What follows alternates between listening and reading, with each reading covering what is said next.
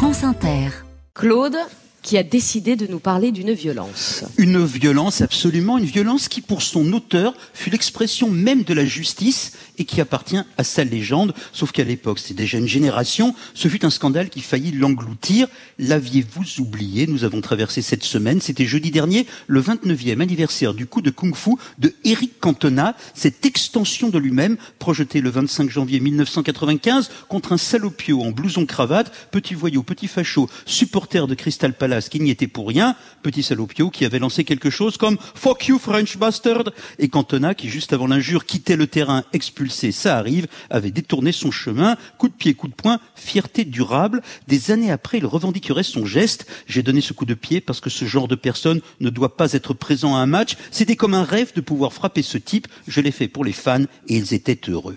Et il m'est revenu ce geste de Cantona avant de vous rencontrer, Roman Dico, vous qui n'étiez même pas né en 1995, vous qui avez choisi la justice. Pour punir les voyous de verbes qui vous ont insulté, vous, votre corps, votre peau et à travers vous, toutes les petites filles que des crétins injurient sur les réseaux sociaux et qui n'ont pas forcément la force et la confiance d'une championne de judo. Alors je me suis demandé s'il fallait vous lier ou vous opposer, Cantona et vous, s'il fallait même vous genrer? D'un côté, le garçon sudiste adepte de l'action directe, de l'autre, la future ingénieure aéronautique qui ne se bat que sur le tatami et qui prend un avocat. Mais cette question de la violence, elle est devenue inévitable, Claude. Car elle enserre le sport et les sportifs autant qu'elle empoisonne la société et on a parfois que de l'extérieur du sport montent des vagues de haine et de bêtises. Et parfois, tel Djokovic récemment à Melbourne, comment ne pas s'y opposer frontalement?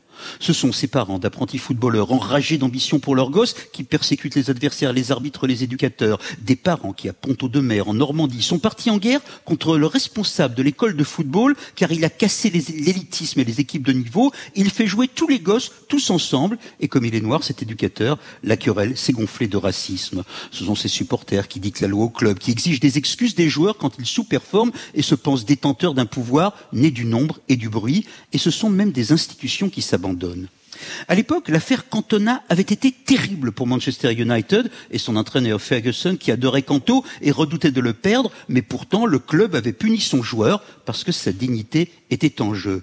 Ouh, ah, Cantona avait pris la suspension, la punition, un jugement au tribunal sans se défausser. Son coup de pied précipita son départ de l'équipe de France, mais il resta à United qui avait tenu son rang. Maintenant, regardez comme les temps changent.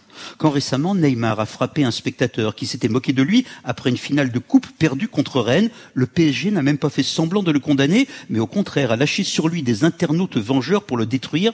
Jamais United n'aurait accepté un tel comportement d'apprenti hooligan. Ironiquement, Neymar fut finalement chassé du PSG par des ultras qui allèrent manifester devant chez lui, car quand on lâche les principes, plus rien ne tient. Alors on peut regretter le temps plus esthétique de Cantona, et le seul reproche qui vaille finalement, c'est qu'il n'avait pas vraiment réussi son geste de kung-fu. Vous êtes sérieux? Absolument.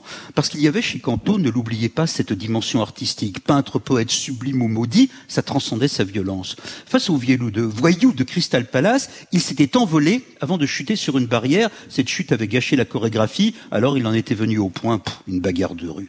S'il en était resté à la lévitation, Cantona aurait été digne de lui-même, un parmi les footballeurs volants, car il ne s'agit pas simplement de se battre, on peut nourrir ce sport d'envolée venu des arts martiaux, ainsi le vieux Giroud, ainsi l'éternel Zlatan, ou Cruyff qui un jour contre le Real marqua le plus beau début en totale extension, et c'est ici que je vous retrouve, Roman Dico. Vous qui avez été méchamment moqué, mais aussi admiré pour une vidéo en ligne où vous dansiez, elle en tutu, vous en kimono, avec la ballerine Victoria d'Auberville qui aime casser les codes et mélanger les genres. Vous, Roman, qui avez aussi dansé avec un homme aérien, Mathieu Forget, fils de Guy, le grand tennisman, Mathieu qui s'est mimé la lévitation et qui la vit, et que d'un coup d'épaule vous projetez au ciel.